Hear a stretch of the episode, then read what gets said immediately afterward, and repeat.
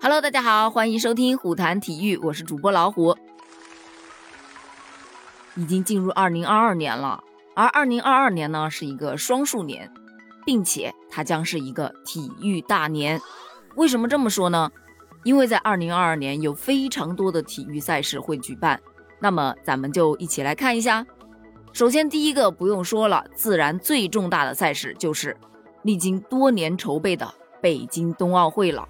北京冬奥会呢将在二月四日开幕，但是呢，开幕之前，像冰壶、冰球，还有花样滑冰、自由式滑雪等项目将率先开战。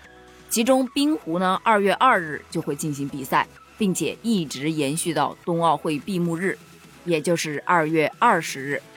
从开幕式到闭幕式一共包含了十七天，但是因为本届冬奥会新增了七个小项。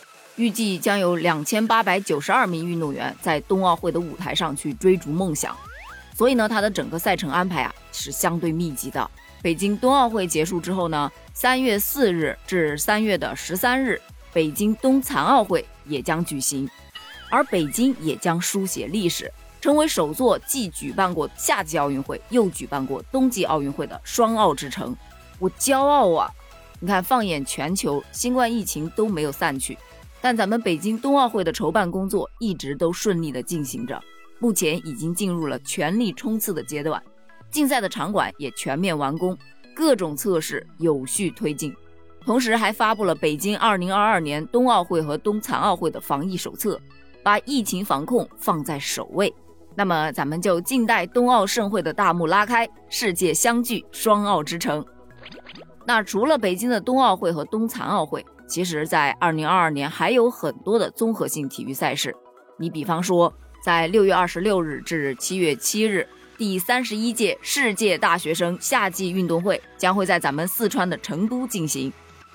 老实说啊，在成都，哎，成都的这个麻辣鲜香简直太吸引人了。而选择在成都举办这个全球大学生的体育盛会。除了能让这世界各地的大学生在体育赛场上挥洒青春之外，还可以让他们去充分领略成都的美食文化，简直太幸福了，有没有？随后在九月十日到九月二十五日，在杭州又会举行亚运会。值得一提的是呢，在上一届的雅加达亚运会上，咱们中国军团一骑绝尘，毫无悬念的呀，稳居奖牌榜的首位。而这一次在咱们自己的地盘上，那不用说了，中国代表团必将再次掀起争金夺银的热潮。哦，对了，最重要的一点忘了说了，本届的亚运会新增了电子竞技，期待咱们中国的电竞军团能够发挥出色，取得好的成绩哦。再往后呢，就是十二月二十日至二十八日的第三届亚洲青年运动会将在汕头举行。而这场赛事原本是在二零二一年的，后来是延期到了二零二二年。说到这个亚青会，可能有些人不了解啊，它是亚奥理事会旗下的五大综合性运动会之一。参赛的运动员呢是有年龄要求的，十四岁到十七岁的青少年，少年强则国强，所以非常期待咱们的青少年也能取得好成绩。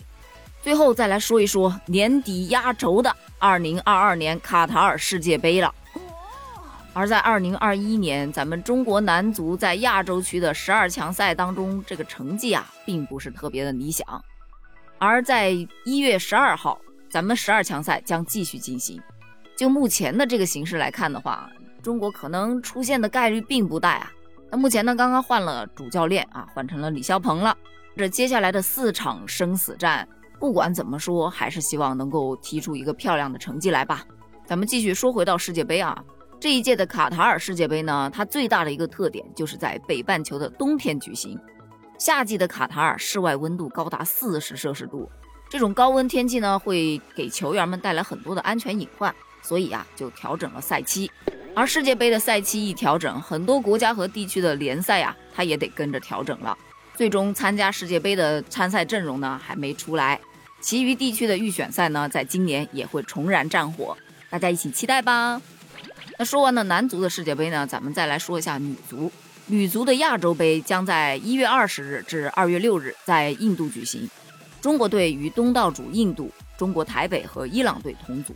而咱们女足也是很巧的啊，换了新帅水庆霞，那这一届的女足亚洲杯也是二零二三年女足世界杯亚洲区的预选赛，希望水庆霞和她的队伍能给大家带来不一样的惊喜，最好啊能展现咱们铿锵玫瑰的昔日风采。除了这些大赛之外，其实还有很多项其他的小的比赛，咱们就不一一列举了。反正你关注我就对了。新的一年呢，新冠疫情或许还要继续影响这个世界，但是阴霾终将会过去的。愿我们一起向未来。